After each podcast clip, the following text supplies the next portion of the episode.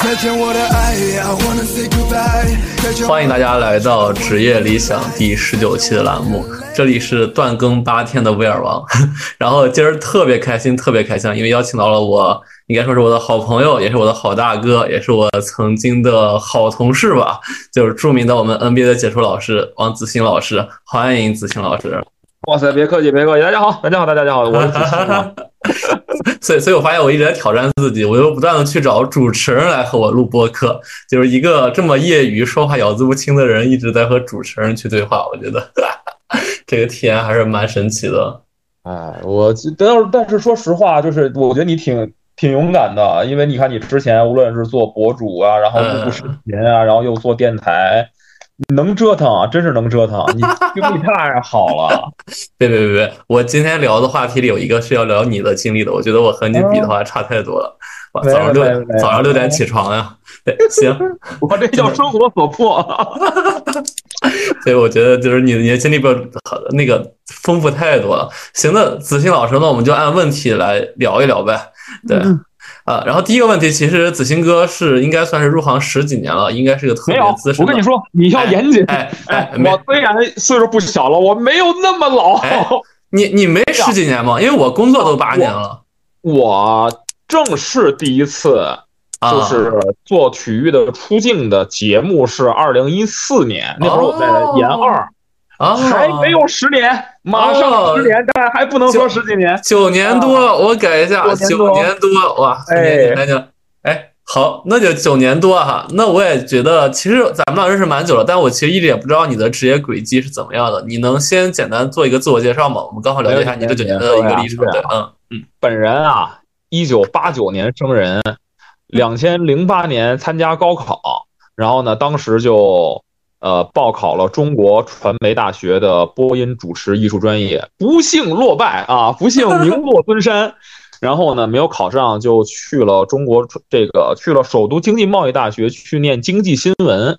呃，但是在念书的时候呢，因为确实自己还是很喜欢体育，然后也还是很喜欢主持，然后就找了一些实习的活儿啊，在北京电视台啊，然后在其他的频道啊都做过。后来呢，台里的老师就说说你要是还想做这行，可以考虑啊考个研究生。于是呢，我一二年呢就考了人生第一次研究生，但是呢又没有考上，呃差了，当时是差了五分，我记得就是初试。然后后来家里就问我说你要不要再考第二年，还是工作算了？呃，因为确实也很难考，但是我觉得你差五分还是不甘心啊，又考了一次。然后一三年考上了传媒大学。然后考上传媒大学之后呢，就是去，呃，当时一个还算比较有有名的平台，但是后来不行的那个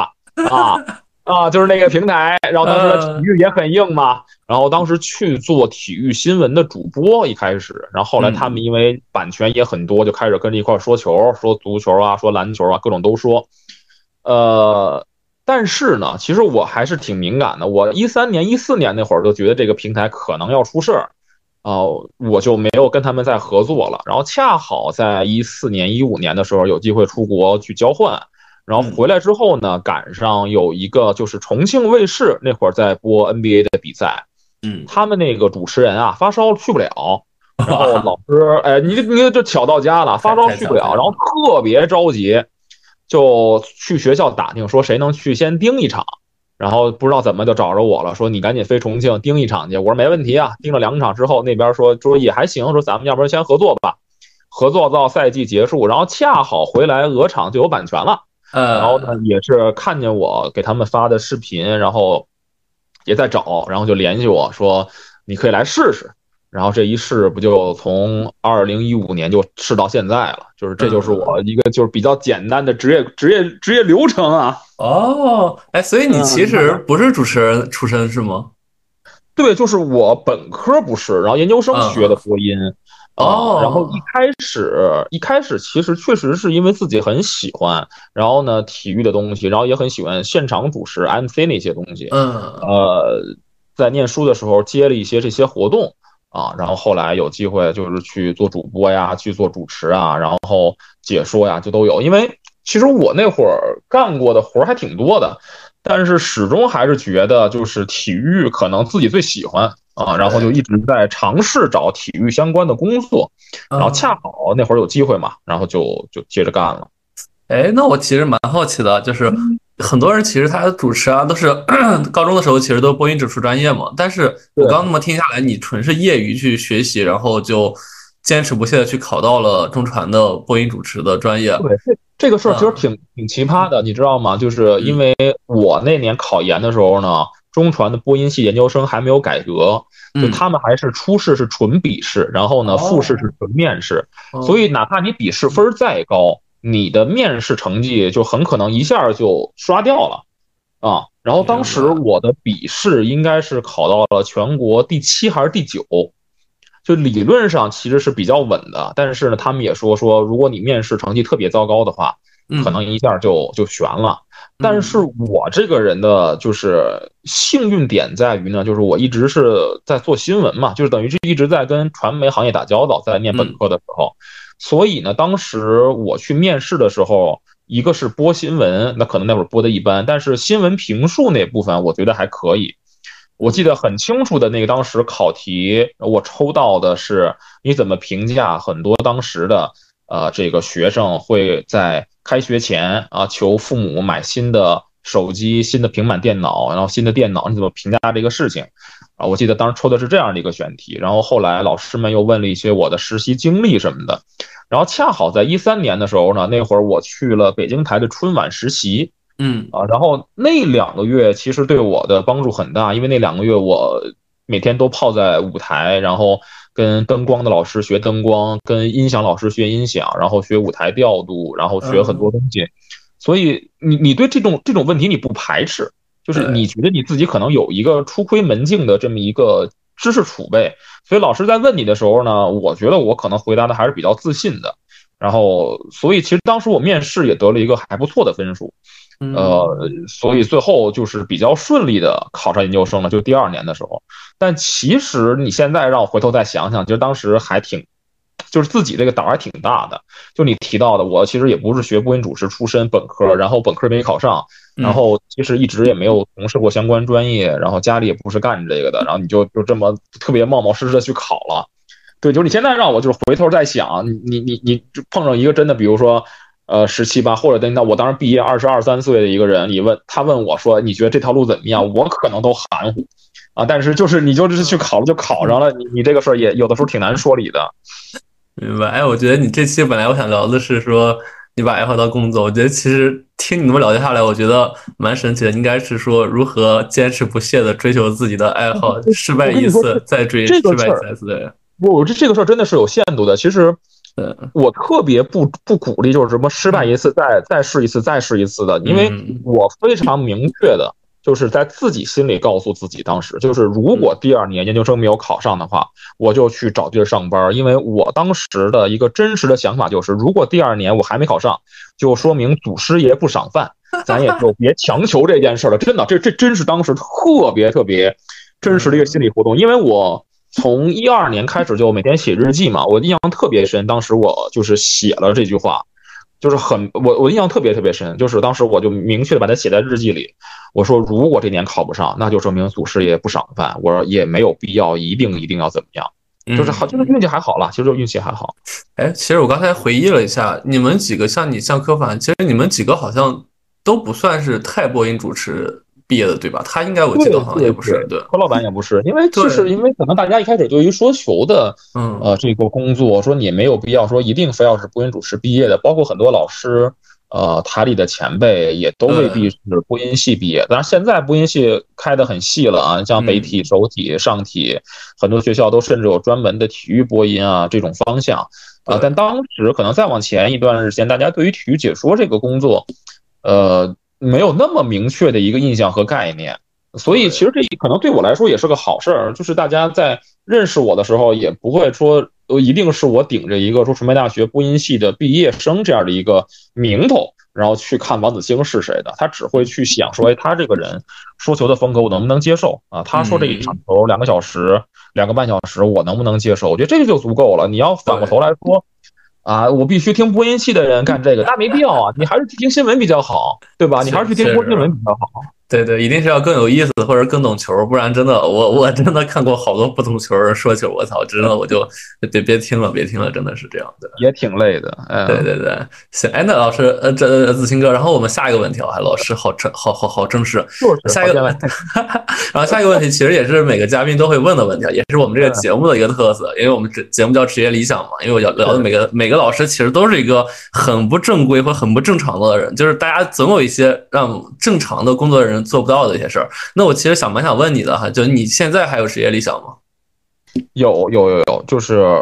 我我其实对于我在做的这件事儿是很虔诚的，我不知道能不能这么说，就是因为我这个人其实平时爱好挺多的，但是如果如果你让我去呃把很多事情排一个优先级的话，嗯呃，对于说球或者说对于主持这件事情，我还是挺虔诚的。或者说，我始终还觉得这件事情可以做得更好。呃，从一九年开始，然后母校啊，包括北体、首体，然后每个学期都会，呃，有时候找我回去给同学们讲讲课。然后有的是讲出镜，有的时候是讲体育播音。对我觉得，我觉得每年回去我都会对自己有一个反思，就是每年在更新课件的时候，我都在反思自己。说我是不是对这个行业有了更新的一个认识，或者说更新的一个了解？嗯，呃，我还是那句话，就是我运气真的很好。我一四年在念书的时候，然后当时出国，然后当时正好交换有这样的一个机会，就是去跟着美国的团队学体育制作、学体育解说。当时给我的直观印象就是，哦，你看这个行业很受尊重。对，这这这这这这这这是很真实的话，因为在美国做这个行业很受尊重。或者说，他们对于体育、对于体育转播的专业程度、了解程度很高。然后我觉得，哎，你看看，当时我是觉得我们的职业就是在国内还有很大的成长空间啊，觉得我的职业规划是没有问题的。但是干了这么几年之后，就特别是如果从一五年毕业开始算，到今年也快第八年了，干了将近十年之后，我又在想，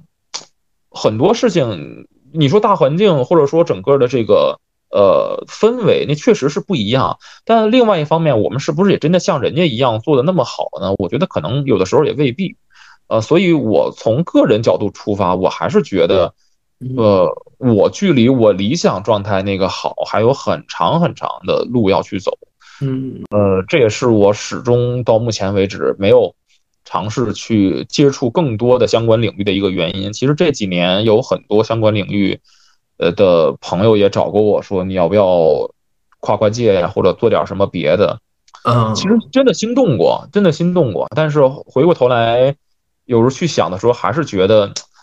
就是这个事儿你还是没有没有没有没有达到自己心里的一个预期。怎么说呢？就是你知道，我当时刚刚来腾讯说球的时候，然后跟我几个好朋友，因为我们经常在一起玩，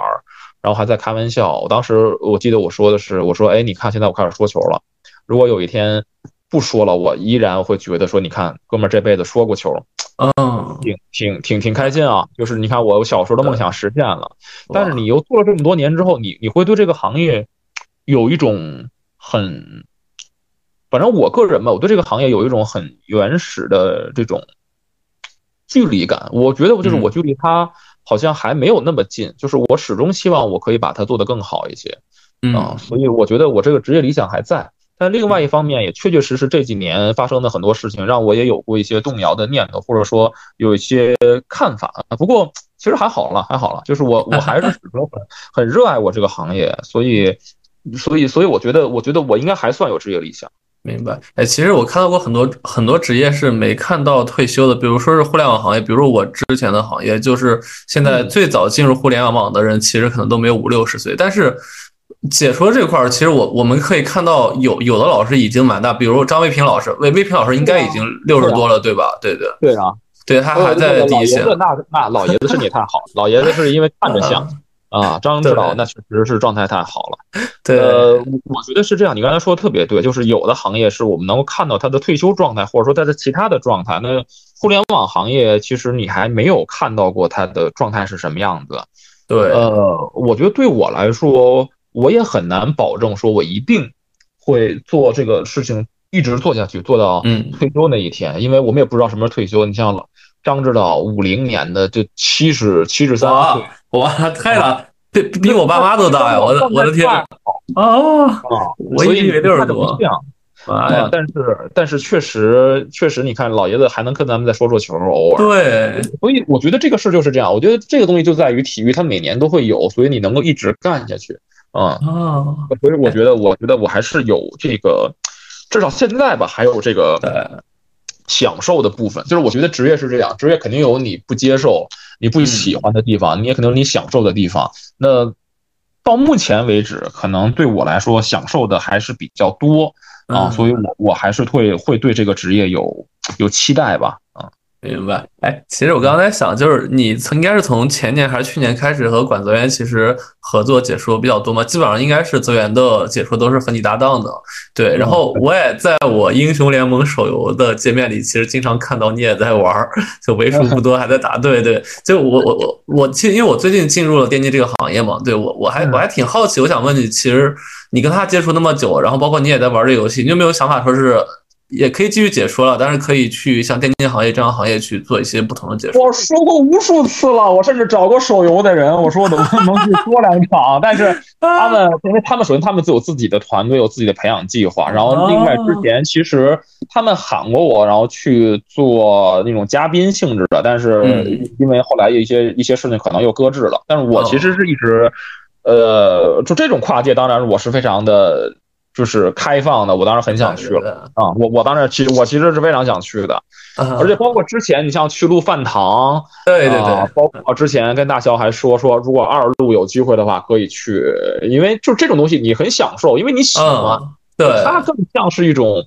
它不像它是半工作半玩的性质，就跟大肖一开始来我们这说球一样。就是我跟大肖也聊过，就他一开始来就觉得好玩嘛，对吧？然后你喜欢看嘛，然后你你跟着一块儿做。但后来，比如说他做世界杯的时候，他长期跟着一个月，说他也累，嗯啊，就是我觉得事情就是这样。比如说你特别喜欢，比如说我我喜欢打打手游，然后喜欢看英雄联盟，你当个娱乐。对，你虽然输了你也生气，但你觉得 OK，这这其实就是我放松的一个方式。你要有一天说你得靠它挣钱了，你赢了你就有有工资，输了就扣钱，你试试，你累死了。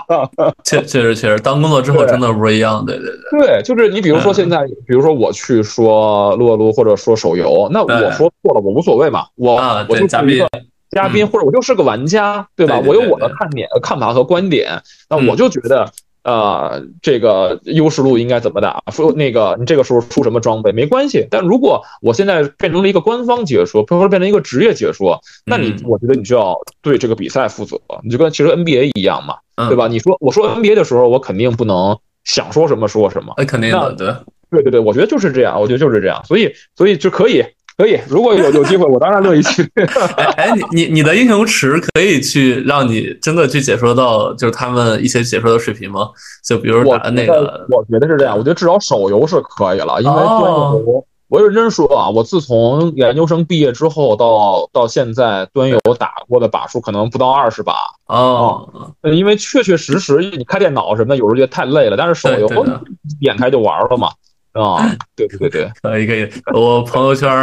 那个腾讯游戏啊、腾讯啊、拳头的老师们，快注意快注意！子欣老师是很乐于去去去做那个手游的嘉宾的，真的是一大遗珠啊，一大遗珠。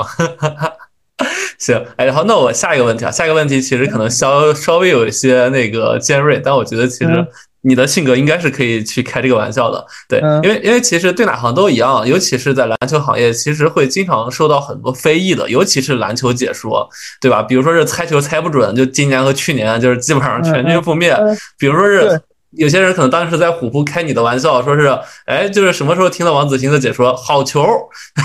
对，就一说好球，基本上都是子欣的，对，对，然后对对对对对。对对，其实很多人开过你很多玩笑的，但是我我从我来看，我觉得其实很多东西大家玩梗是善意的玩笑，像心你太美一样，其实它不一定是带有恶意的，呃，大家接受之后反反而觉得还蛮好玩的。那你能不能分享一些你听到的可能关于你的一些很离奇的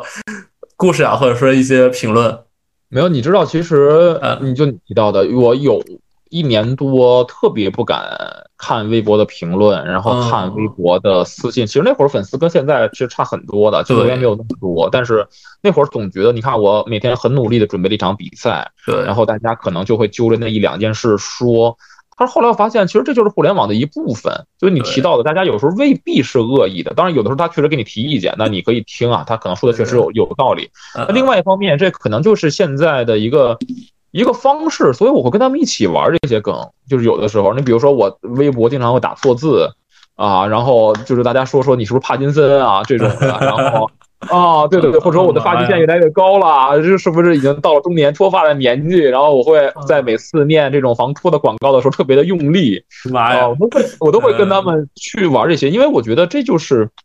一种态度。我觉得你说的特别对，就是你对这个事的态度是什么？呃，我我其实并不觉得说我们的工作一定是要接受球迷的批评，或者说一定是去挨喷的。那我们的工作一定是去接受大家的评判的，就是。你可以评判说王子星说的好不好，然后他有什么特点，有什么问题，这没问题啊。对我就是做这个东西的，那就好像你做菜一样，你出去说你你是一个开面馆的，然后你就是卖这几种面，那大家会说说，哎，我就喜欢吃这个，哎，我就不喜欢吃这个，这都没有问题啊，这不过是口味的问题，对吧？所以我觉得这个挺好的，而且你知道，就当时我我我我很好多年前了。然后那会儿刚刚一开始，大家说要建粉丝群嘛，然后我就跟着建了，然后有自己做了两个群，但是后来呢，因为有一些事儿，然后就是就是 那那两个群被炸掉了，然后后来我新的这个粉丝群里现在就就几十人啊，呃哦，然后因为当然这各各各种原因我就不说了，这个事儿就是也也其实没有什么可说的。啊，但是我后来就想，我觉得其实就是这样的，就是你你得。呃，哪怕你最后的观众就剩这些，但是他们觉得，哎，你说的挺好，我觉得就就 OK。然后，呃，后来有很多朋友在说，说哎你粉丝群怎么样了，还开不开啊之类的，我都说自己这一两年，因为经过了一些事儿之后，我觉得是看开了很多，然后所以就没有说一定去强求一些事儿。但是现在我觉得我反而能跟大家玩的更更开心一些了。我直播的时候看看弹幕，跟大家聊聊天儿。然后我平时私下自己录一些视频，然后录一些内容跟大家聊聊天儿，就是很放松的一种状态。然后也也不是说很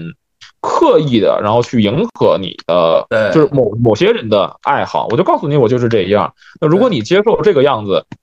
你觉得你能接受，那你可能会一直看我的内容。那如果我真的是曲意逢迎你，然后三天之后我受不了了，我换一个思路，你说，哎，你怎么不 real 了？其实那个才是 real 的。然后后来我的想法就是，我索性就 real 给你看，说王子星就是这个样子。那如果你觉得 OK 很好，那我们就一起玩，我们就一起一起去去去看比赛怎么样的？如果你觉得这王子星这个我接受不了，那也挺好。我我就觉得就是你会让你更轻松一些。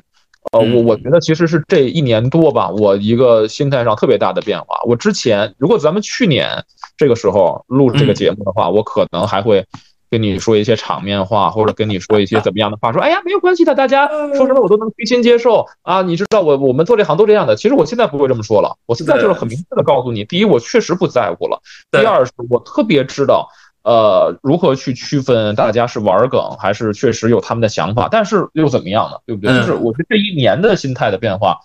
呃，对我自己影响还是挺大的。就包括对很多事情的看法也也也也也更不能说成熟吧，就是我觉得有有些有些转变吧。嗯。哎，其实你说这块儿，我还蛮有体会的，因为其实你像你发际线这个梗，就是你放之前，其实很多男的其实不太愿意说嘛，但是你这个就不只说是你会乐于接受，甚至是你的很多的脱口秀啊也会去。带入这个，我自己会去 Q 这个，对，真的，这个这个现在蛮蛮蛮蛮不容易的。包括其实我跟你们几个聊天儿，就是就大家群里发的表情特别多都是杰士邦，然后别人可能会觉得说是你们去做杰士邦广广广告啊，或者说是口播呀，会觉得你们也觉得挺羞涩，但实际上大家其实蛮蛮享受这种玩梗的状态的，对。对，就我还好，就是我我我觉得其实是这样，就是你你你看你接受的自己是真实的你，还是镜子中的你？我觉得这个影响挺大的，就是有一天，就是你得说说哦，你就这样，嗯，对吧？你比如说，你得接受你就是这样，然后你再说你你你下一步是做什么？你老想象着你，我不是，我就是吴彦祖，那其实是没有必要，对不对？其实是没有必要。对对对，而而且而且，其实就是刚刚你说的恶意的一些评论，我我有一个东西，我不知道是谁在说你，就是说好像说说你经常是。解说的同时看国外的比赛，结果好像比别人提前半分钟还是多长时间知道。然后我就在想，我操，他哪能那么一心二用？我当时都想帮你去怼他，我想说，哇，他解说的时候我给他发微信，他都不回，哪有时间看？再看一手机啊！对我就觉得大家有时候还很挺挺神奇的，就我都不知道他从哪知道你这个事儿。对，这个事儿是这样，这个事儿呢很有意思，嗯就是大家对于你的判断对不对这件事情也很有意思。你比如说啊，我说橄榄球，我说橄榄球的时候，有时候我经常会去猜这个回合要打什么内容，嗯就是我去猜啊，这个阵容，这个这个他这个这这一个回合可能要去打什么。然后呢，你有可能会猜对，你有可能会猜错，对吧？然后嗯大概率我们都会其实会猜错，但是可能就是某几个回合你猜对了，然后大家说，哎，你是不是有问题？就是这个事儿你就没有地儿说理了。我前面可能六次都猜错了，你就记住这一次了。对吧？你拿这个出来说事儿就就没有意思了。还有包括之前有一次我印象很深，是欧文那六十分那个比赛，嗯七分了，然后呢嗯，他有一个空位三分的机会，我说就是这球六十分，然后啪进了。他也有可能不进的，他只是投进了而已啊！这跟他是一个情绪的表达，他不是一个啊盾嘛，对吧？然后还有比如说说，你看篮球场上，因为我说篮球会多一些，我说哎，你看这这这，呃比如说谁在底角有机会，我说传过去就机会很好，然后真传过去了。对他也只是因为我输了几年之后，我可能比较熟这个球队或者这个球员，我对他有一个预判，他不传的也很多，对吧？但是有的时候大家就是说说，哎，你看子星是不是？你想，你要说是一个回答问题的节目，像一站到底这种的，我偷个题我还有意义。嗯，体育比赛直播，你说我哪儿 偷这题去？我就在想你怎么能一心多用？你那么紧张一氛围里，操，马上他妈六十分儿，你同时看手机，哎，国外六十分儿，然后马上回过头六十分儿，我操，太牛了！其实，因为我觉得有时候观众不知道，就是我们确实从我们的播出来说啊，就是因为嗯咱们为了安全起见是有延迟的。，对，你比如说你刷国外的数据网站，它可能会有延迟，但哥们儿说的时候，哥们儿说的是直播的信号，那个跟那个是一样的。嗯，对对，我觉得蛮蛮好玩的。而这个事儿我还记得好多年了，我当时想帮你去怼，后来我一想，我操，算了，他就他我我觉得那么我觉得就是这样，我觉得就是大家大家挺有意思的。其实你看，他们也是觉得这是一个。你是个是个梗嘛，这个梗对当然有对好有坏，但是嗯人家也不是说一定就怎么样，但他只是觉得你好玩。你要急着白脸跟人家说，其实也没必要，对不对？但你说的对，其实就是就是挺好玩的，就是真是挺好玩的。对对对，我当时我当时反正看到那条，我就觉得还挺挺有意思的。对，哎，那子欣老师，那那那下一个问题啊就是，其实你是从事 NBA 解说，而且是出于热爱嘛？那你当时研究生的很多同学，你嗯他们现在在大概在干哪些行业呢？呃，温系的研究生其实真正走到台前的没有那么多。我们班当时的同学里面，很多人改行了，很多人去做了老师，然后呢，哦也有的去呃各个行业都有。然后口语表达的行业其实很多嘛，然后可能有的对新的公司去负责宣传嗯啊，可能有的去了一些机关单位都有啊。但是其实嗯真正在做一线的，反而没有那么多啊。其实跟表演一样嘛，每年那么多的同学去学表演，但真正可能大家能够记住知道的名字也很少，所以我还算比较幸运的吧。我毕业之后就直接去了台前，然后还能干到现在。嗯，对，哎，所以其实走到台前的人，就是你们那个班，甚至可能包括你，也就两三个，对吧？就到你这种的流量，我们班我们班可能有那么六七个人，但是有的是在地方台去播新闻啊啊，，然后有的可能现在是在做一些节目，然后也有一些同学当时是自己在做账号，但是后来确实因为也比较比较难，然后也有改行的，然后做老师的有一些，因为呃研究生学了播音之后去做老师或者去做培训的也不少啊嗯，但是大大概都是这些，然后播本的。同学们可能去，呃，尝试做台前的会更多一些啊，但是因为现在整个的这个环境啊，也都也都这样。嗯就是传媒大学的播音系已经是可能中国最有名的几个专业之一了，但是大家呃还是都在沉淀吧，你只能说啊，这都在沉淀吧。哎，其实刚才说到台前，我忽然想到一个问题，也是之前想跟你聊的，就是呃，因为我原来在腾讯视频，你也知道，所以我其实接触了太多的明星和小明星了。所以我后来我仔细想了一下，就大部分的明星，绝大部分明星其实他的曝光量和流量是完全不如你的，这个是实话。毕竟 NBA 每天那么多的直男在看，对吧？一年得光常规赛八十二场啊，那不是八十二场，一个队八十二场，对，对那对你的曝光量太大了，就你的知名度其实去肯定是比很多很多人都高的，对。然后相应的，其实流量带给你的一些好处是蛮多的。然后，但是其实好像很多小明星啊，就他们可能稍微有一点点流量，就可能瞬间以前可能搂着我说王鑫，我们好朋友，可能过两天就是我操找我的经纪人，就是这种。但是其实我跟你接触这几年，我我我的最深处感觉就是你跟我从来没有距离感，我觉得一直跟你很亲切的。就我想跟你聊聊，说是你如何看待，说是你可能已经是个明星了，但是你就完全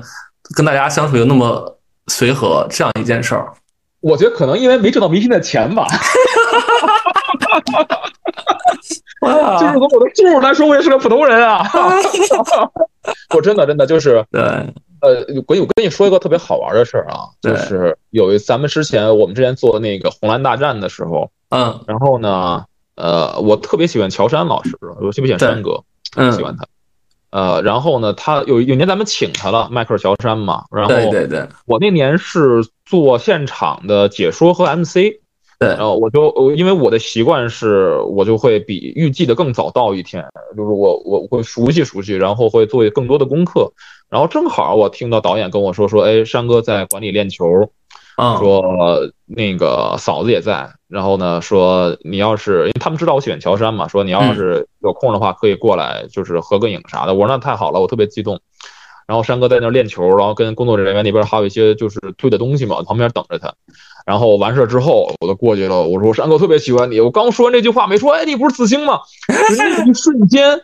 我就意识到啊，这乔杉都认识我了，真的。因为那会儿其实入行也没有太长时间啊，就是那一瞬间觉得就是哇，这个行业干的太值了。我让山哥都认识我了，然后一块搂着照相啊，然后后来经常一块聊天，包括后来山哥有有有公映什么的，还请我一块儿去之类的。就那一瞬间，你会觉得说，哎，你看你这个行业，像你说的，说可能会给你带来一些附加值，但是，但是更多的时候，其实我我我真的是觉得，就是我是在完成一个工作，这个工作其实就是和导演们是一样的，和很多人都是一样的，你要尽力的完成你的工作。呃，我之前在写我后面的论文的时候，我说了一句话，我说，其实在我看来，我做的行业，我做的事儿是整个这个。产业闭环的最后一段，就是，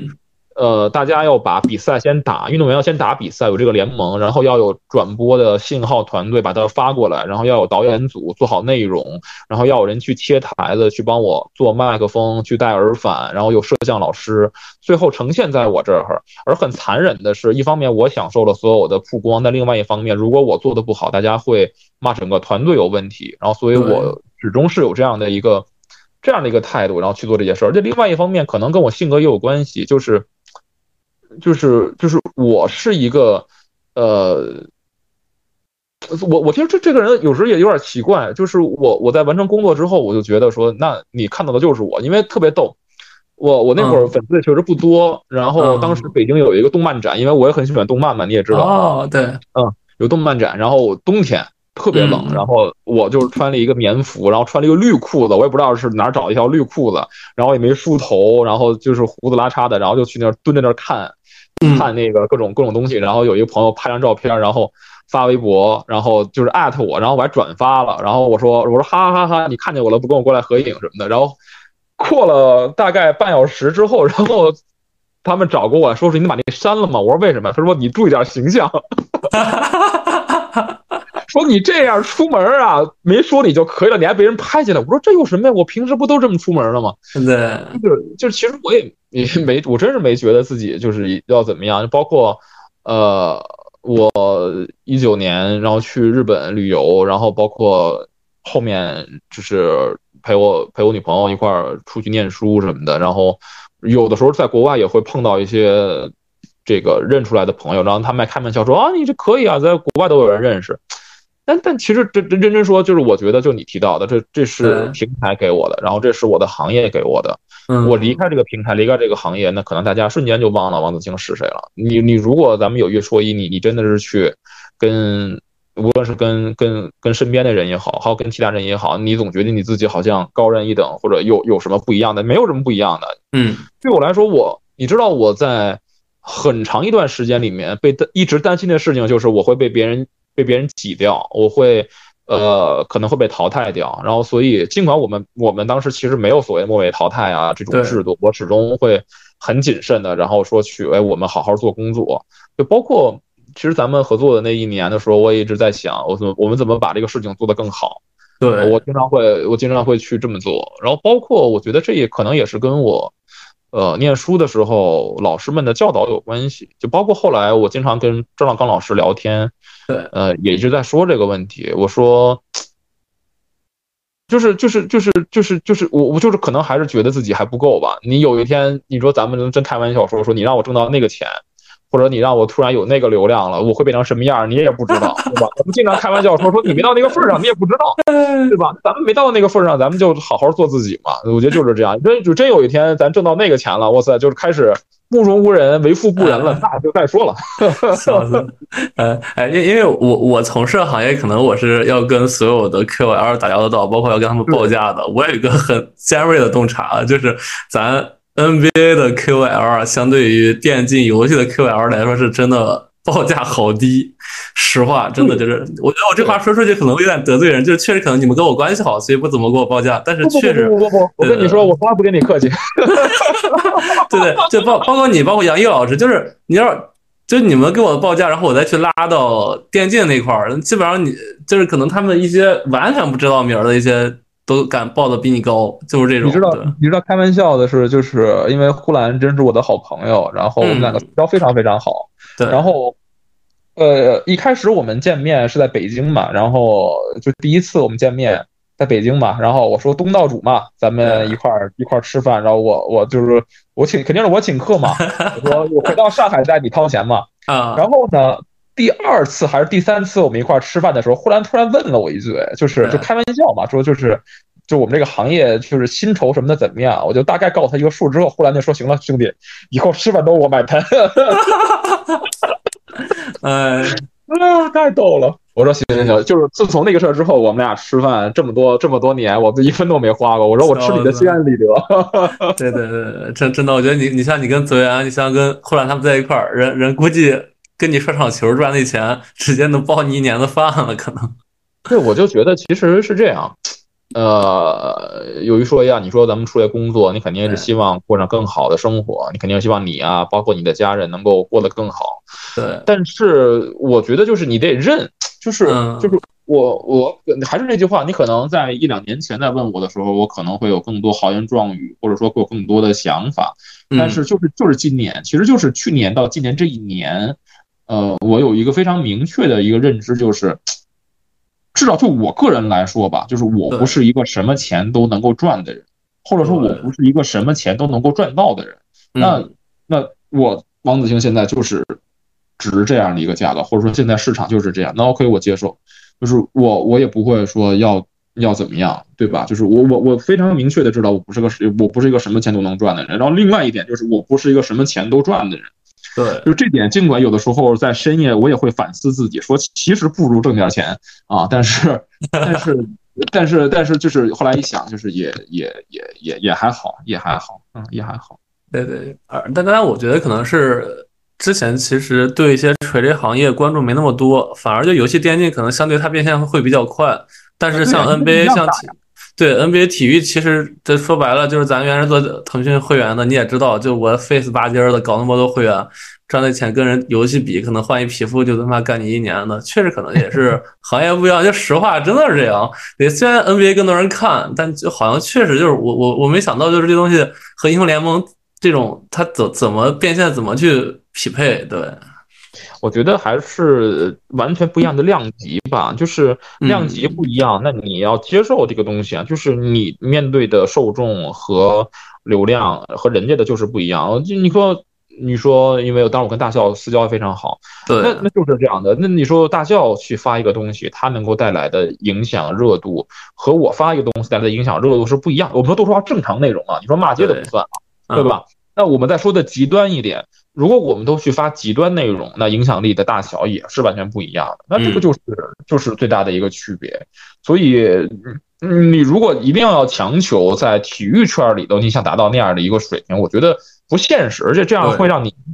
就是走走入一个比较歪的地方，那我觉得就要不然也冷静一点儿，对吧？你你还是得得得让你的职业生涯再长一点儿。你要说哥们儿今年就想好了，说干一年之后就退休，那可能是一个玩法，对吧？你还是想这个行业多干一干的，那也也也也确实是是那啥嘛，确实。行，哎，那我们下个问题啊，就下个问题可能还是关于你专业的。然后，其实我觉得很多人都会很羡慕你们，因为就是相对于我来说，我也是个球迷嘛。就是其实你可以采访到很多的球星，包括最近你跟巴特勒，我看到还有蛮多合照的。而且其实往期每年，我上次跟你老也说，就几乎每年的全明星赛，你都是一个常驻的解说，就基本上就可能别的是他们，但是全明星大部分都是你，所以你也经常可以去美国飞啊。然后我想聊的是说。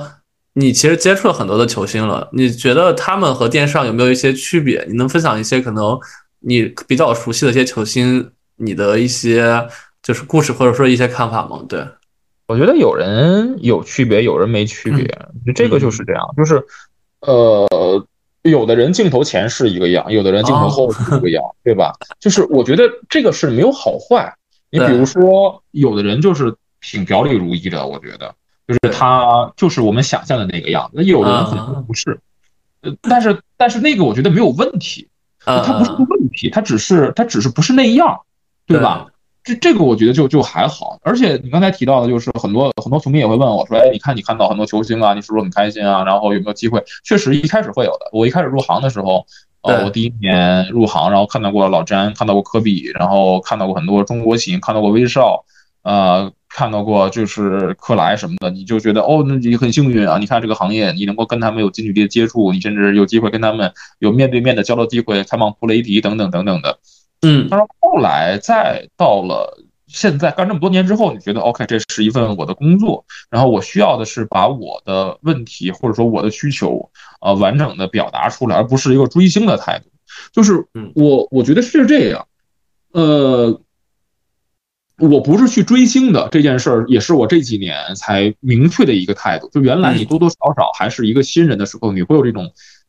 激动，我觉得也很正常嘛。你没见过他们，然后你会有一个想法，说哇，你看我看到欧文了，我看到我看到我克了，我看到他们我好开心，我就是就是看到二十几年球那种那种那种那种原始的冲动迸发出来了。但是你现在你有更多的职业认知，你说 OK，我是一个主持人，我是一个解说，我们在这个时候我们是平等的一个关系，我来是为了完成我的工作，我非常欣赏你，但是在欣赏的同时，我需要的是你告诉我你真实的态度、想法和观点。我觉得这个是我这几年的一个变化。你知道，像原来比如说，呃，球星来了，我会很激动的说，能不能一块合个影啊？能不能 私下的交流啊？但是后来你会发现，啊，这其实是个职业习惯。我不会跟你，我不会要你的签名，因为我们是平等的关系。我不会要你的签名，然后呢，我也我没有合影，都是工作合影，我们也没有那种说自拍或者私下的那种东西。啊，我觉得这个就是就是会变，我觉得这个会变，我觉得这个这个这个这个这个态度会变。也许有一天你还是会再变回来，呃，或者说有一天你遇到了一个更激动的时刻，你还是会重新拿回你球迷的那个那个那那份冲动。但是我觉得你要，我至少我在始终告诉自己，你要把握好，呃，你球迷这份冲动和你工作这关系的一个平衡，特别是你的这个这个这个这个位置不一样。你比如说女主播，她们本身就是一个球迷情绪的一个化身，她们激动一些啊，然后欢快一些是 OK 的。但我这个工作好像也不太合适那么的外放，对吧？就是就是特别特别的那种状态也没必要。啊，也没必要。然后，所以，所以我觉得其实态度是有变化的。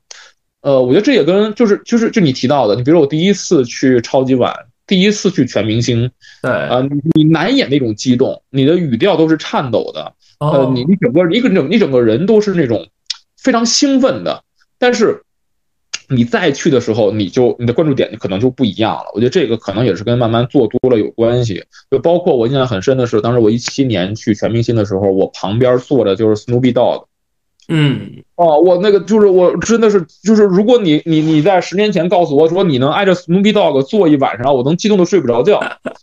真的，对吧？就是真，你能说的，你能激动的睡不着觉。说我这这这这我这天哪！但是后来你就觉得 OK，这就是我工作的一部分。啊，冷静，把你的活干好先。就这个，就我觉得就是就是会不一样的。我觉得这个这个是完全不一样的。嗯，呃，所 所以其实有的时候很多球迷或者说很多朋友也会问我，说哎，马上中国行啊，或者怎么怎么样了，说你你你什么样的一个想法或者观点？我觉得至少从我的位置和从我的这个角度来说，说我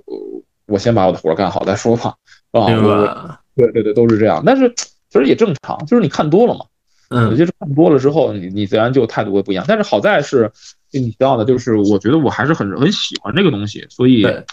所以因为喜欢，你还是会保持一个比较原始的一个开心，就是你开心是很真实的，对吧？这个我觉得很重要。有一天如果你都不开心了，你就觉得啊，怎么又来了？怎么又是个活儿啊？那我就可能不太适合干这行了。现在还是开心的。哇，我我觉得我很很蛮蛮理解你刚刚说的这个状态，就是只要是你热爱一个东西，就比如我日更电台一样，就是。就我今儿我走的时候，我我我远我同事还问我说：“哎，王鑫，你怎么刚出差回来，怎么又要加班呀？”我说：“我这不是在加班，我在写晚上我电台的提问提纲。”他说：“你太拼了。”但我说：“我我录这个东西真的我特别开心，这个东西我我我我半夜十二点录，我觉得都是给我增加能量的。就我觉得可能蛮像你刚刚说那个状态的，对。”哎。哎，子清老师，我我问个题外话，就是可能是从我的角度，就因为因为因为我是科库里的球迷，你知道，就可能就是我对对，因为我可能是一个相对比较专的，就是只只粉他一个，就能能能出于私心，我去问问你，就你肯定比我了解更多嘛。就库里他真人就真的是怎么样的？因为我跟库里近距离接触过一次，他当时中国赛的时候，然后我做场面采访，嗯啊，他有过一次接触。呃，我跟你说个这么事儿啊，就是库里当时我们那个采访，因为他是第一次尝试做那种 VR 的采访，嗯，所以呢，调试设备的时间，包括整个准备的这个时间，要比呃很多采访要漫长的多。对，那很多球星其实对赛后采访本身就不是特别的喜欢，对，然后呢，有的时候也就想尽快的把事儿搞定了就好了。然后我当时还在跟他解释，我说我们今天这个。这个采访呢会稍微的慢一点，然后可能调试的时间要长一些，然后可能要比平时要复杂一点。说 OK 的话，呃，可能我们要更多的耐心。然后布里奇没问题，他就是很 就是很舒服的跟你说说，我知道啊，说那咱们就慢慢来嘛。就是我觉得他是那种很真诚的人，就是呃。我觉得是这样，就是你把你要干的事告诉他，然后呢，他就会很专业的告诉你。我觉得这个是我本人最喜欢的一个状态，因为当然我们都喜欢说你跟球星打成一片呀，然后像朋友一样相处啊。那毕竟其实对我们来说，你相处的时间其实很短。你比如说，哪怕跟巴特勒，我跟巴特勒相处时间也不过就几个小时而已，对吧？那我需要做的不是和巴特勒成为朋友，我需要做的是巴特勒，我们开机之后，咱们就完全进入状态。把工作搞定，我觉得这个就是我对于这个事情最最大的一个需求了。那如果你能够非常饱满的热情投入到采访里面，然后呃很顺利的完成工作，那我就非常非常感谢了。我觉得都是这样。我觉得库里这一点给我印象非常好，就是每次包括我们的赛后采访也好，包括前方的赛后采访也好，他对于那些提问和他对于这些事情的投入程度都是非常的饱满的。那你关机之后，他私下是个很逗的人也好，然后他是一个怎么样的人也好，因为我们不是他身边的人，我们可能很难的去捕捉到库里那一面。但是库里在镜头前，在面对我们媒体的时候，他都是非常非常的专业，然后很投入的。就包括之前有朋友去做他的专题片。啊，也都说说库里的配合程度就是很高了，这个对于一个球星来说就是很高的评价。你刚才咱们还说嘛，对吧？你可有点名气之后，你自己就觉得我跟别人不一样了，我要提需求怎么样的？人家就是你开机，咱们就好好给你干活，这很难得了，已经打败了百分之九十九的人了。对，嗯。对，我想起一个小故事，就是因为库里夺冠那年，当时沈志宇老师唯一一个人猜对库里夺冠嘛，对吧？当时我们有一个直播流里开香槟的环节，然后当时沈老师可能是平常不怎么喝香槟，他他不太开得开，对，然后科尔就一直在说是这这这这么开这么开，然后他一直开不开，他说你你你别你别别别担心，就我等你开什么的，对对，然后他开之后，真的我觉得他就很开心，跟他一块去喝香槟，哇！当时我看到这个蛮蛮不容易的，因为。那时候他刚夺冠，他正要回休息间去庆祝了。对，那个事儿是他已经回休息间了，然后就给叫回来的。哦，这样，对对对，所以很配合，就是沈沈老师在何香斌，就是为了我们国内的一个行为，可能就是耽误他很很长的时间。当时的，嗯，就是我觉得就那个事儿，我你你说我有印象，就是这样的，就因为当时其实已经人家人家都人家就去嗨了嘛，人家冠军了，对不对？你这个时候说实话就是最大嘛，对吧？冠军最大嘛，人家说 OK，你这有一个需求，我已经答应过你了，然后我们 We have a deal，那就 OK 没问题啊。那个真的是非常非常不容易的，嗯，尤其他到他这个级别了，到他这个级别，他想干嘛干嘛。其实咱们说句说句开心的话，对不对？对。哎，没事，不愧是我的偶像，因为我真的一直把他当榜样，不管是工作生活，对对对对对，啊，是的，是的，就是因为就是包括身边的朋友有跟库里接触过的，也都说，就是这这点是非常好的，就这个我觉得很就是很难得了，我真的很难得了。对，哎，行，那我们。跳过库里老师，因为要聊库里，我能跟你聊一晚上，停不下来。是是是，我知道。对，然后那下下一个问题，其实我觉得就回归到一个生活吧。就刚刚聊了蛮多子欣工作的事儿，但是其实生活里我们俩也经常有交流。就比如说是我在子欣的一个橄榄球群里，那个群里还有我现在的同事。对，然后虽然我 从来没去过你们的现场，对，但是我我我跟他聊下来，我能感觉到你们的热情，对吧？就是而且你们那个群很专业。我跟他聊，就是说因为国内是没有专业的橄榄球的俱乐部或者说是比赛的，就是基本上你们那个级别已经是。国内很很顶级的一个级别，了，对有更好的，肯定有更好的。我们我们还要努力，我们还要努力，好吧啊。然后包括其实我当年也给你办过，应该是国内第一个 NBA 全明星脱口秀。虽然我当时那个搭建有点简陋，时间有点短，但是很好。对，但也很新的一个尝试了。对，哦，我觉得其实这些都是你你工作之外一些挺特殊或者很很好的一些爱好。所以我，所以我我蛮想跟你聊的事儿是说，你刚刚也说了嘛，其实你热爱体育，热爱篮球，但是其实你私下的一些东西，你不太愿意把它做成工作。那那我们就一个来，比如橄榄球这件事儿，其实对你来说是怎样一个角色？呃，我觉得我很幸运吧，就是我能够有机会去说橄榄球，因为。呃，一开始来到腾讯的时候，他们就是以一个 NBA 解说的这样的一个身份招的我，啊，但是后来因为腾讯突然有了 NFL 的版权，然后当时确实就没有找到更多的人可以去说这个东西，然后他们就问说你能不能去说？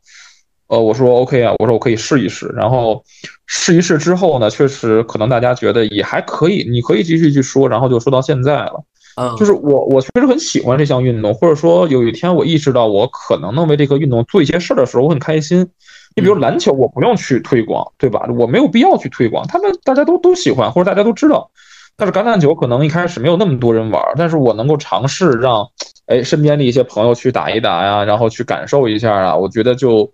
很有意思。就是去年在办我这个小俱乐部的时候，其实也 没想着说说一定要挣到多少钱或怎么样。当时我跟我那个朋友说，说咱俩的目标就是这个夏天别赔太多就行。我当时最最理最大的一个意愿就是每周我可以跟朋友们一块打两场球啊，你就可以了就可以了，然后维持我们一个成本就就 OK 了。呃，我觉得就是就是挺开心的，就很直接，而且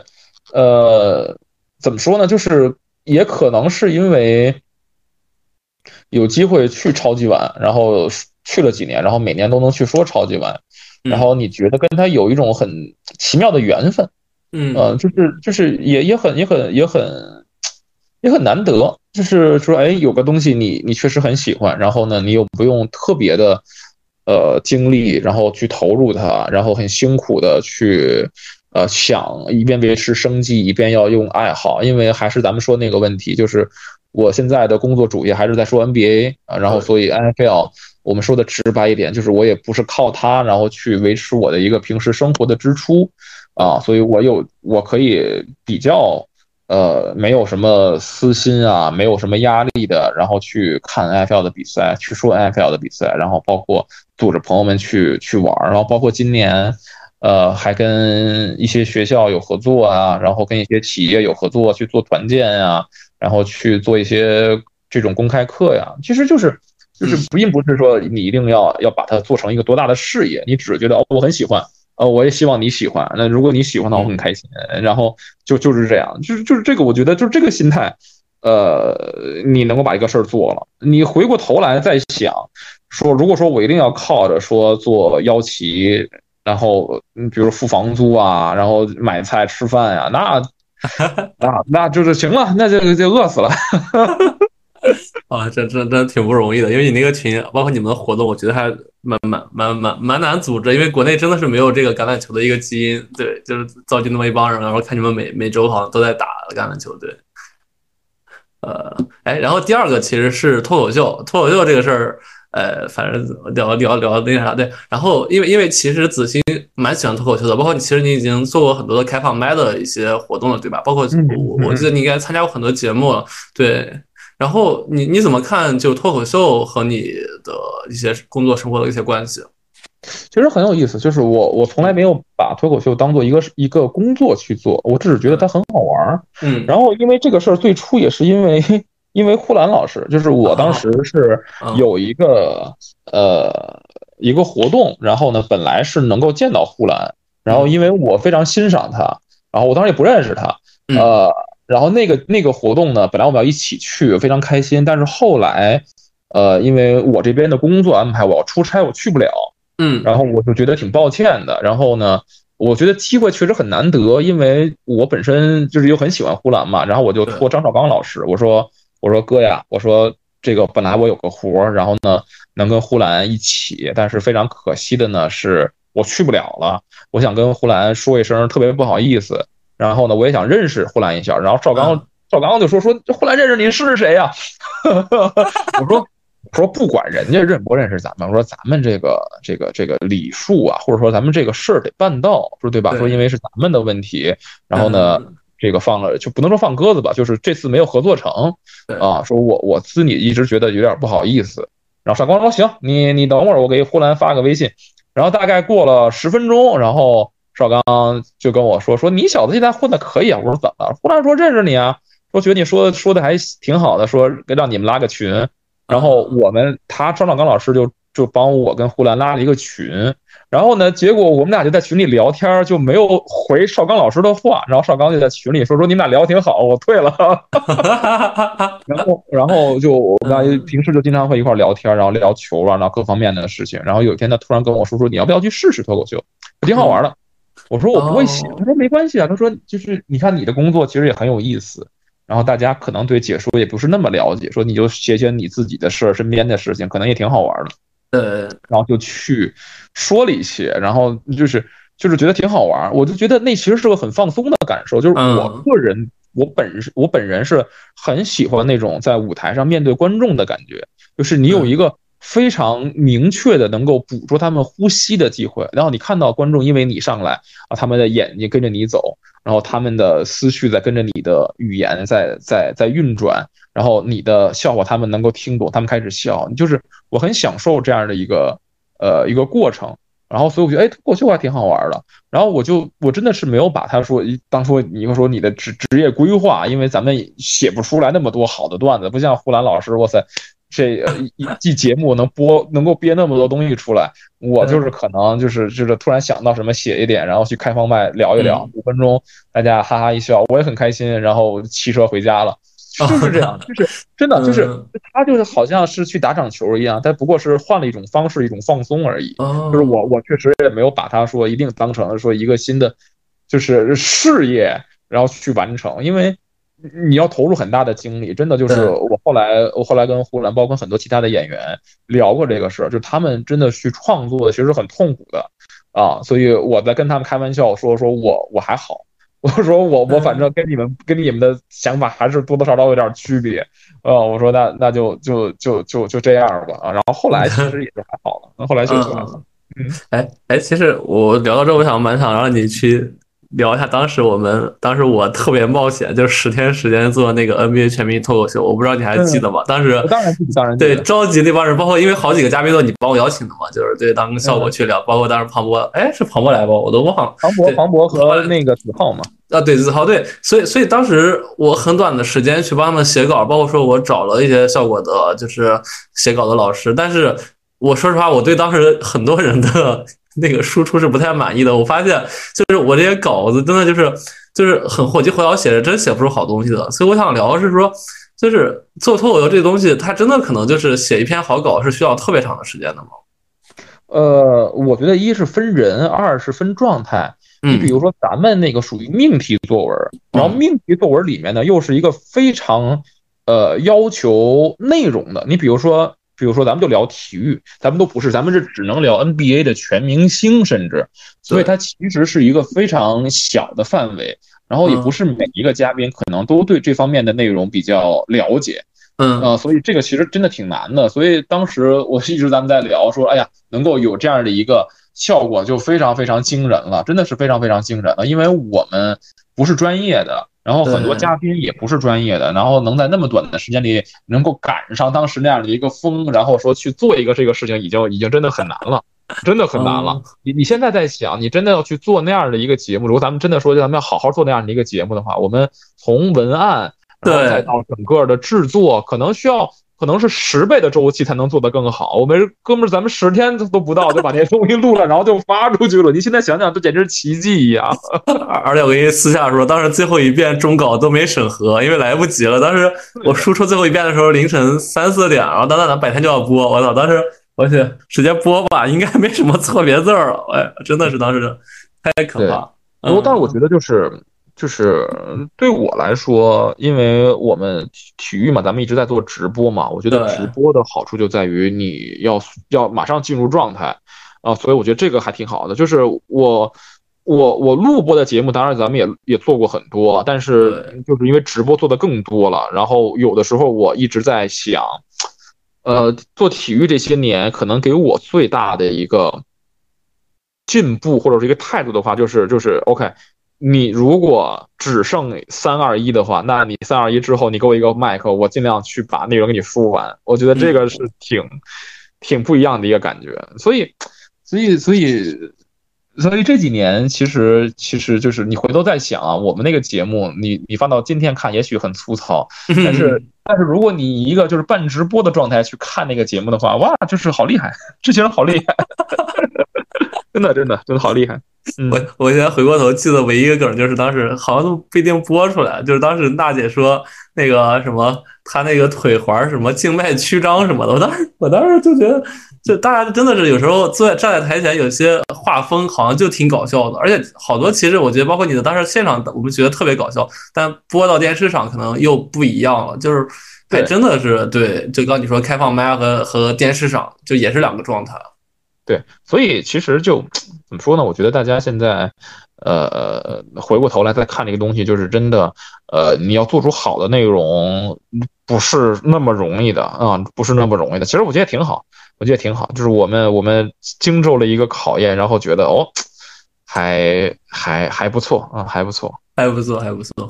还不错。哎，那我下一个问题，下一个问题，其实我我觉得其实你已经有答案了，因为我上期采访过一个，就是我当时也负责动漫市场嘛，我动漫行业应该是我最头部的一个主持人海毅老师，对，但他其实跟我聊说，他今年开始已经转行做广告公司老板了，他觉得他在这行可能已经到头了，就是确实不太可能再说是靠主持去赚钱了，对。但是刚刚开头你也聊了，你可能希望做到退休，但我还是想问问你，就是你未来的规划，就五到十年之后，你觉得你是什么样子的一个状态？就是我觉得传媒五到十年后变成什么样，我们也不知道。你比如说你，你倒五年前我刚刚入行的时候，你想不到现在的个人直播会是发展到现在这样的一个量级，对啊，发展到这样的一个规模啊，甚至你也很难想到现在的，呃，所谓的球评人会有这么多啊嗯，在这个平台上有这么多人都可以发表自己对于比赛、对球星的观点，然后他们都会有自己的拥趸。我觉得你很难想象，呃，从我从我的年纪来说，就是我从两千年左右开始看球，然后我就觉得说，哦，好像球评的就是那些人啊，电视的媒体人，然后报纸的呃这些记者，然后包括一些评论员。现在大家都可以来聊球，所以嗯我真的很难想象说五到十年之后，再加上现在的技术的发展，我这个行业会变成什么样子。但是我很明确的一件事情是，我未来如果有机会的话，除了做解说之外，我是非常乐意去去教书的。就是就是我始终在想，就是对于我来说，我这些年最大的经验，嗯呃，除了我面对了那么多直播之外，就是我我非常清楚的知道，在镜头前，在直播的时候，你怎么样会少犯错误。嗯这这这也是之前咱们前面其实说的梗了，就是说对于子星来说，说可能对于一场直播来说，你看王子星有，呃，特别拔高的期待，未必对吧？你不能每场比赛你都你都让我说就是好像能够做到一百分甚至更高，但是呢，对于我来说，我几乎不会出错，或者说我不会犯什么大错，就是我是一个安全系数很高的主持人。我一开始呢，觉得这个评价呢也。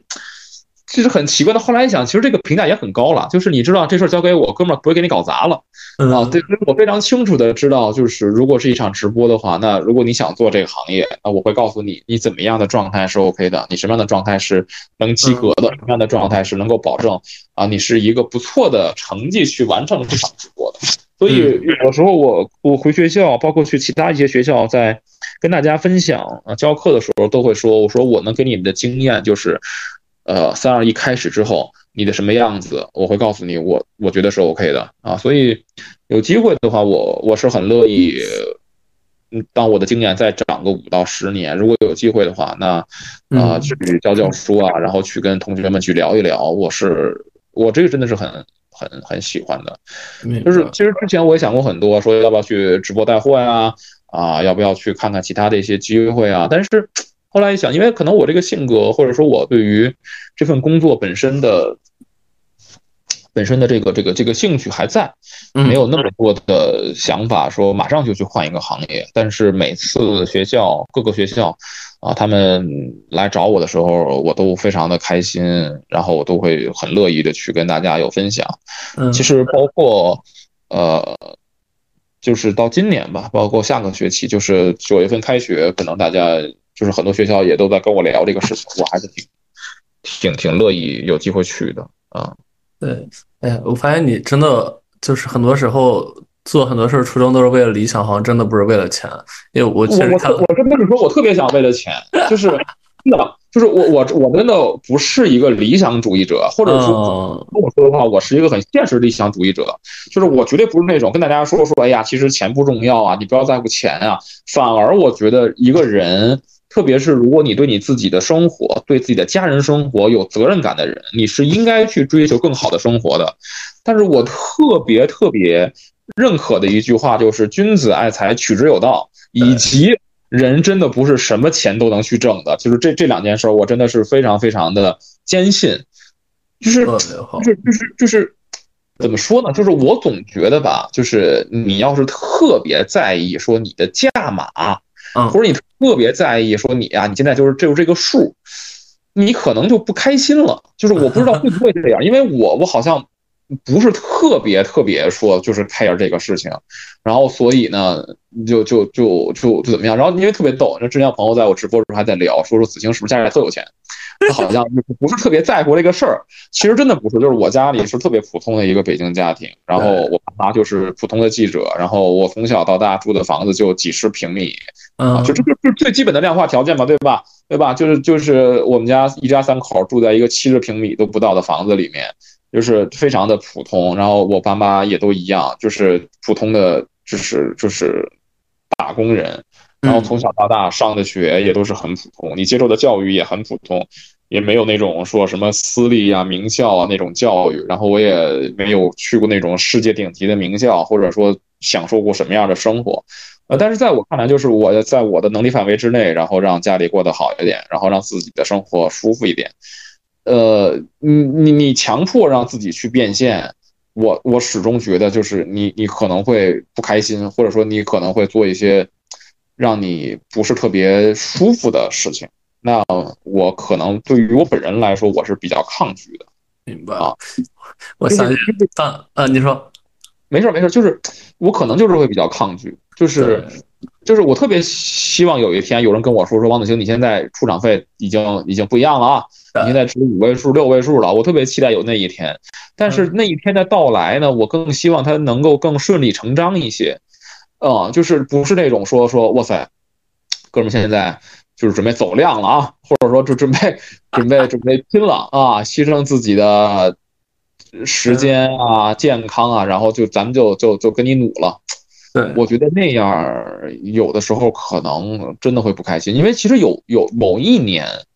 我我的心态就是非常想挣钱，就是我特别想挣更多的钱，就是很多年前，大概得有大概是应该是刚入行一两年吧，一八年、一九年这个样子，特别想挣钱，然后特别想就是更接更多的活儿，然后特别想就是什么钱都去挣，你会发现其实你也挣不到，然后你可能还会有一些不能说麻烦，你可能也会有一些不一样的事情，而且呢。因为再再说我们这个行业都是市场口饭的，大家互相之间其实也都认识，或者说互相之间也都看着你，啊，也会有一些，嗯，局限性吧。然后，所以现在我就是觉得，更重要的事情是找到你更擅长的事儿，然后找到你呃应该去做的那个东西。呃，我每周然后能够跟熟识的朋友一块儿见见面，嗯啊，然后能够有自己喜欢的事情，然后尝试着，然后去让自己的工作做得更好。我觉得就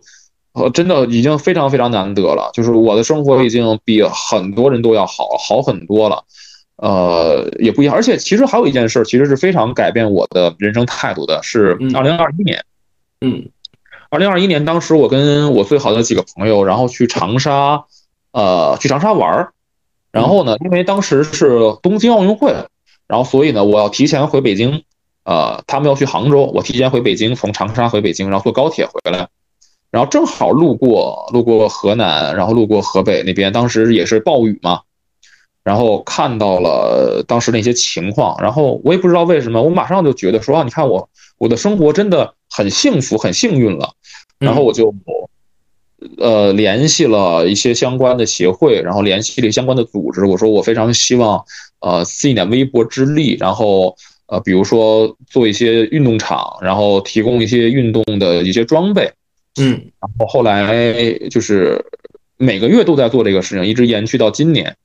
然后突然有一天，然后就是他们把那个照片发给我说：“你看，啊，那些运动场都建好了，然后大家都玩上那些东西了。”我就觉得哇，真的就是很，就是你很开心，做这些事情，就是你真的很开心，你也你也没觉得说有多么的伟大，你就是纯纯的开心。你说哦，你看，就是你的价值是有用的，对，就是我的意思吧，就是你你你是有用的，就是你的有用呢，当然也体现在说你得到了多大高的一个报酬，但另外一方面也体现在说你你你你这个是你的社会价值嘛。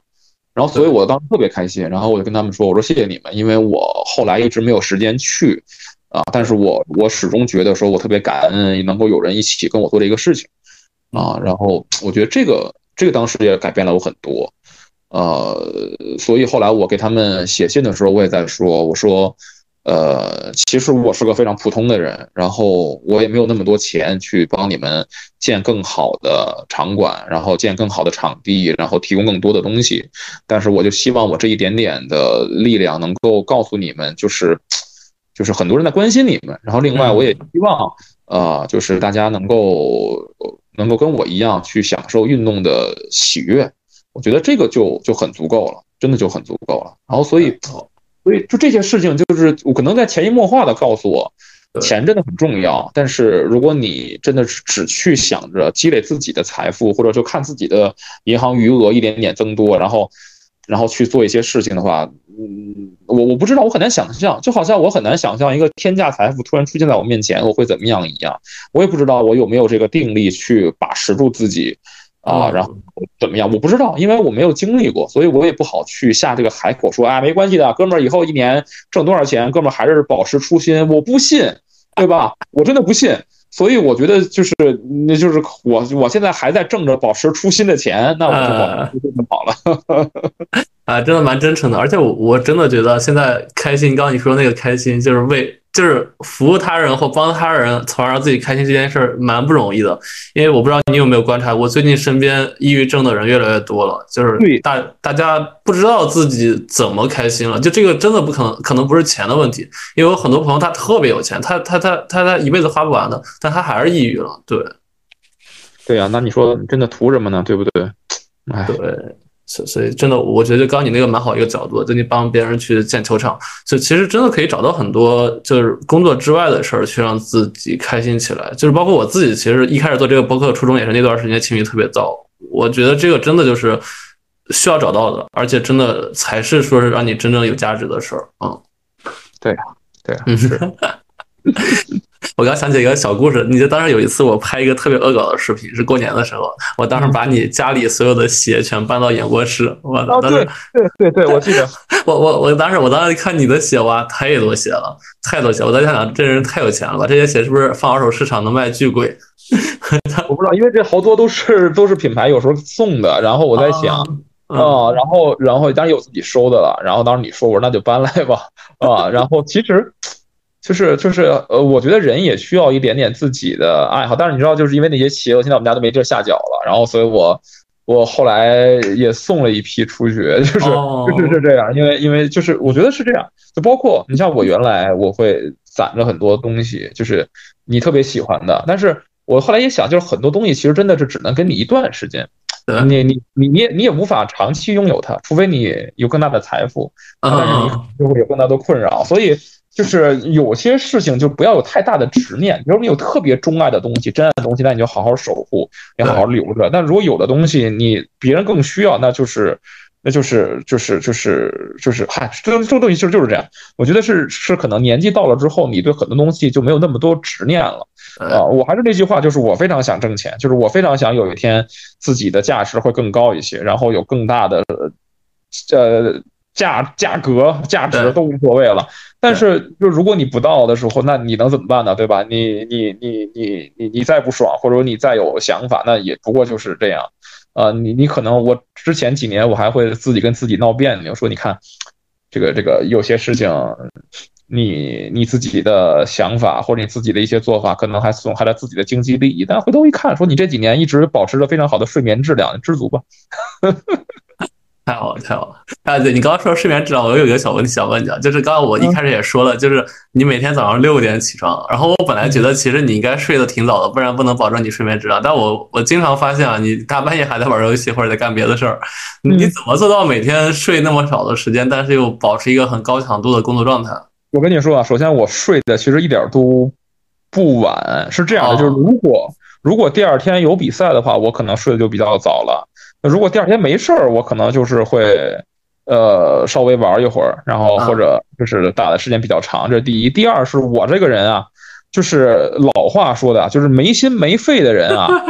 睡眠质量都高啊。我那个我那个睡眠监测经常就是入睡时间五分钟。啊，入睡时间十分钟，然后每天深度睡眠三小时那种。哇，就是我真的我是那种真的就是可能就是没心没肺的人，睡眠质量特别高。就是我每天睡觉都是非常充分的恢复了自己的体能，然后早上起来就是就是状态还不错。我人生就是回忆到现在只有一天是可以说是失眠了，就是我第二次考研的前一天，就是。我我当时那天真的是压力有点大，然后我在想，如果我没有考上会怎么办？那天我大概耗的时间比较晚，而且我我考研那段时间的作息特别不规律，我那段时间经常是早上九点钟起，但凌晨四点钟才睡。哦，就是我一整我就是我每天睡五个小时，然后剩下时间全在学习，所以我的睡我的时间不是很规律。然后我其实为了考研，我还特意调了生物钟。但是临考前一天一天也也是睡得不好，但是呢，我第二次考研的第一天就是考英语和政治那天，考完了，哥们儿就知道应该是没问题了，然后所以就是就是第二天就睡得贼好，啊 啊，所以就是我我这还是那句话，就是哥们儿可能真的是那种就是没心没肺，睡眠质量特别好的，然后所以所以不太会有这方面担心。然后另外一点就是你说精力，其实我。呃，是一个非常兴趣导向的人。对，就比如说今天我，呃，我我我出去，我去旅游，然后很多人都都说说你你怎么能够说出去旅游的时候早上八点钟起床，哥们儿你就出去了？我说那是因为我非常期待啊，我非常期待到了一个陌生的地方，然后我就看他们早上起来是什么样，然后我能够多玩一个景点儿，然后我能多去逛一个博物馆，然后能够多去看一条街，就是就是那种非常。非常原始的，很开心的就想去那种，就是你也不是说你刻意的强迫自己说啊，我要成功，我要四点半起床，我要像撒切尔夫人一样，我要像啊什么就是那些成功的那些名人一样，就是我一定要早起，我一定要充分利用我的时间。不是，我就是想起，那我可能放假的时候，可能比如说休赛期或者这一礼拜没有什么太大事儿，那我可能也睡到十点半，嗯，这都很正常，就是就是就是这样的一个，我我可能是那种哦，你告诉我，OK，明天。我们六点钟起床，然后去说球，那没有问题。闹钟到六点一遍准起，啊，然后但是如果你跟我说明天我们就是一个 lazy day，就是一个放松的一天，那咱们就十点半再说嘛，对吧？我就是可能就是就是就是我这人没有什么压力，就是内心没有什么太多的事儿能够让我感到，哎呀，就是就是不行了。就那种没有没有，然后所以。所以可能还还还是能能能睡得舒服一些，嗯，明白。你你你这个知足的状态，真的可能真的是很多人羡慕的状态，因为很多人可能背负了太多，或者想要的太多。对对，我觉得这可能也跟就是，呃，我很早就自己拿主意有关系。就是我可能从初中之后，我的很多人生的决定就都是自己做的，就是我的父母也都支持我。你比如说去学去考的学校。学的专业，啊，包括你要做的决定，然后虽然父母会给一些建议啊，但是我跟他们说说，我准备这么做，那他们就全力支持我。所以可能我对于我自我的认知是那种比较，呃，比较中肯的，就是我知道我就这样，然后我就知道我能做这些事儿和我不能做这些事儿，就是我非常明确的知道，呃，我能做到和臣妾做不到之间的这个界限，嗯。哦，所以，我我觉得可能我就是对自己就是没有那么的，呃，嗯，没有那么大的包袱吧，就是一定自己要怎么样那种的，我我我我我也不行。你说天天打鸡血，说努力奋斗怎怎么样？我说那这也不是我，那个也不是我，对。那好吧，我反反正我我真是觉得就是我我应该是身边很多人都说我精力足，包括你刚刚也说我就做好多事儿，但我其实我和你对比，我发现你你精力是比我足的，因为你起床时间是比我早的。对对对，但是但是你要看我我平时常规赛的时候，我六点钟起床，我十点半十一点就睡了呀。哦，你睡了呀？你还会补觉？我你去干下一件事儿？对呀，会补觉啊。啊，OK，哎，好，那我下一个问题啊，就是就是其实。你你是把爱好当做工作了，而且你是真的是一辈子做这件事儿。然后有一个现象是，最近其实网络上啊，就不管是 NBA 还是电竞一些这样的赛事竞技类的的频道，其实出现了很多自媒体人啊，包括也有二路流，就是他大家可能都是很喜欢这东西，大家其实没有那么专业。对，嗯，你你你觉得这就是你觉得他们已经也逐渐把它当工作？你觉得这个现象的话是是也不说好或坏了？你觉得你怎么看待这个现象？我觉得你要从一个从业者角度来说呢，咱们开玩笑说，那这不就是挤占了我们生存的空间吗？但是，对吧？这这把我们的钱挣了。但另外一方面，我觉得，我觉得从任何一个行业来说，如果它一成不变的话，那可能这个行业，呃，它的准入和它的更新都会很艰难，就是它没有新鲜血液。所以，我我因为我一开始跟靖宇就是合作的很多嘛，包括后面和很多的生态解说之类的，就是都比较的熟。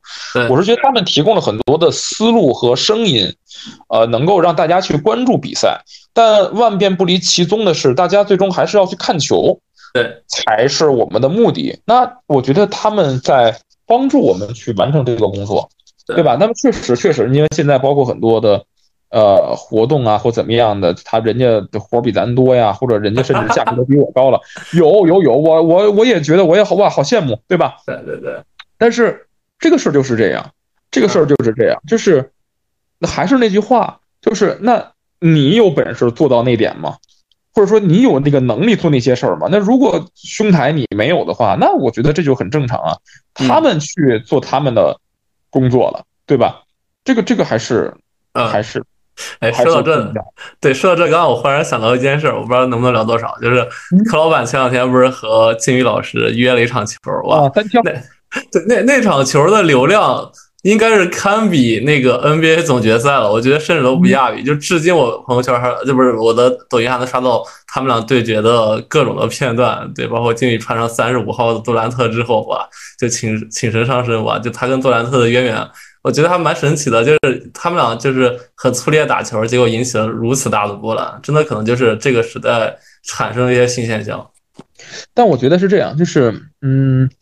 我们看到这个这个东西的时候，也要去想：第一，为什么人能做到？第二件事儿就是这样的东西，大家这种刺激啊，这种我们说的刺激是多次的还是单次的？你比如说，我们从呃，人的机体角度来说，都有一个叫做脱敏的啊这样的一个一个生理现象，对吧？你一次的刺激，可能第一次的刺激是最强烈的，那后面的刺激越来越弱，越来越弱，然后你开始变成适应，然后变成麻木，啊，这个是非常的正常的生理现象。那这个也一样，大家一看觉得哇，这个很好刺激，哇，这个事情不一样啊，代表着你可能赋予了甚至很多附加值在里面。但是你再一次或者后续，那可能情况又变了啊。所以这个这个我倒觉得就是只能说两位老师还是人气高啊，就是只能说明这一件事儿。呃，他不能够放到更大的一个舞台上去讨论，就是人家流量高嘛，就是就是非常简单，嗯。对对对，我就觉得真的蛮好玩的，我真很好玩，非常好玩。对对，包括柯老板为什么最后体力不支了呀？我的可能我我不知道，就是我我我觉得还挺还挺意外的，就是靖宇最后赢了啊，但是就是就是至少至少就是这是一个剧本怎么说呃流量最高的打法嘛，对吧？对对对对对吧？对蛮蛮有意思的。OK。对，那那那个子行老，子行哥，最后一个问题也是，其实我会问到每个嘉宾的一个问题。嗯嗯，我我觉得其实你会蛮明确的，就是如果回到二十岁，你还会做出当时的选择，成为如今的你吗？啊，二十岁是哪年啊？我想想，我今年大二、大三、四，十四年前，嗯，也就是零九年，对吧？嗯，零九年，我肯定会靠自己赶紧买房啊，对吧？对吧？你告诉我赶紧买房啊，兄弟！其实我觉得是这样，你就咱们为什么开玩笑赶紧买房？是因为我觉得很多事情过去就过去了。嗯，你知道，就是我我经常有的时候会想说，如果你让我再来一遍我考研那一年的生活，我可能坚持不下来。嗯，但是是因为那个年纪的王子清，那个年纪的王子清，他的身体、他的心理，他能接受。然后，哎，你看。他坚持下来了，然后他考上了。你换成现在的王子晴，还是一样的人，可能还是同一个人，但是他就做不到。呃，我我我我我很难想象说你有一天就是真的，如果有这个技术，说你你面对当年的自己，或者说再回到那个时候的自己，你会做出同样的选择吗？我不知道，我只能知道的是，二十岁的我其实是非常的迷茫的。我大二的时候或者大三的时候，我完全不知道自己要干嘛。你知道？我大三那一年，唯一每天去做的事情，除了吃饭之外是什么吗？就是在就是周一到周五啊，不说周末，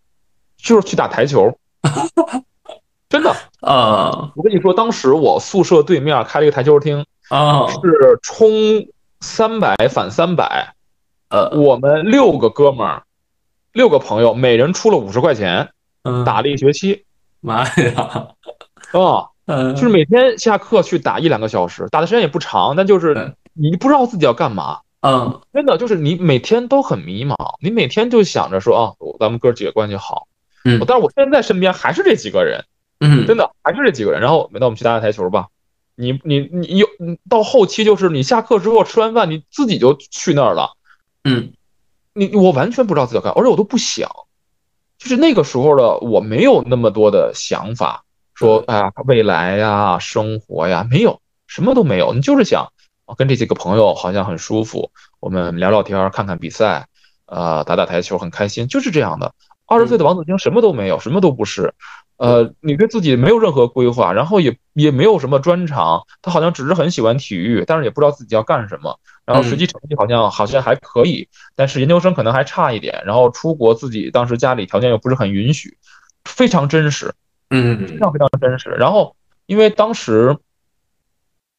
当时其实有有有工作的机会，甚至就是我读大三、读大四之后，然后因为我们本身学的经济，然后也有去做经济的机会。其实按当时来说，条件其实有也还不错了，挣的也还可以了。就当那会儿，王子晴非常迷茫，那会儿我完全不知道自己要路在何方。我当时也很想，那你就去做个金融行业，好像也还不错。嗯啊，然后或者去找一个。媒体做媒体好像也还可以，那会儿也没有什么短视频，没有什么社交媒体那么那么发达，微博才是元年，嗯，就就是就是自己好像就是很很很很恍惚的在，呃，就是在在很混沌的过着，所以我可能不像很多人，二十岁的时候就很明确自己未来要干什么，或者有一个很远大的目标，没有。我就是每天想着说啊，今天下课了去哪个食堂吃顿饭，然后跟哥几个打打台球。我昨天输了，今天我要赢回来。真的这样过了一年，嗯，直到后面你可能突然觉得说，哦，自己好像对这个事情很感兴趣，我想再试一试，然后就是成功了。所以我觉得，如果如果我不知道，如果有真的二十岁左右的朋友在看这个，在听咱们的节目的话，其实没有必要太焦虑。我知道现在的人越来越焦虑了，然后也越来越焦虑的更早了。对，我不知道，我觉得我我很难给他们有什么规划。你像包括我每年回学校的时候，我都会说，我说非常抱歉，我虽然虚长你们十几岁，但是我没法给你们人生任何建议，因为我的人生在你们这么大的时候一塌糊涂啊！我 我我只能告诉你们，如果你们有一天你发现你自己能够做一件。呃，正确的事情的时候，你就好好去做就好了。我觉得这可能是唯一的建议。而且说句实在话，以我的性格，如果一个三十多岁的人出现在二十岁的我面前，然后讲一堆道理的话，我应该会抽他。明白。哎，但是漫无目的的去过那一年，其实你那年状态还是挺开心的吧？我很幸福。我我我经常在想，呃，如果以二十岁为计，到我今年三十多岁，我最开心的几年，那那年应该算其中的一年。嗯，就是那年，嗯，就是很自由，然后那可能是我最自由的一年，然后后面的生活当中，你就是不断的在，在在在完善自己，就是其实这几年的工作就是一个不断的完善自己的过程。其实我也在跟自己，呃，的心态就是发生了变化，然后再去接受这些东西，我觉得其实挺好的，其实挺好的。然后你还能比较幸运的做自己喜欢的事情，然后。如果在做的话，那那就就就就很幸运嘛，对吧？嗯，明白。那最后节目的最后啊，子欣老子欣哥，能不能给所有听你解说的球迷送来一两句话？就什么话都可以。我觉得给大家道个歉，就是 很不好意思的是，我过去的每场解说其实都有值得提高的地方，我很对不起。然后我也很开心的是。你们还愿意听我说，或者说很多人愿意听我说球。对，呃，对于我来说，我始终非常感恩所有人，呃，在这么多年里面给我的帮助和对我的支持。啊，如果可以的话，啊，我也希望能够继续给大家说球。啊，这个真的是很，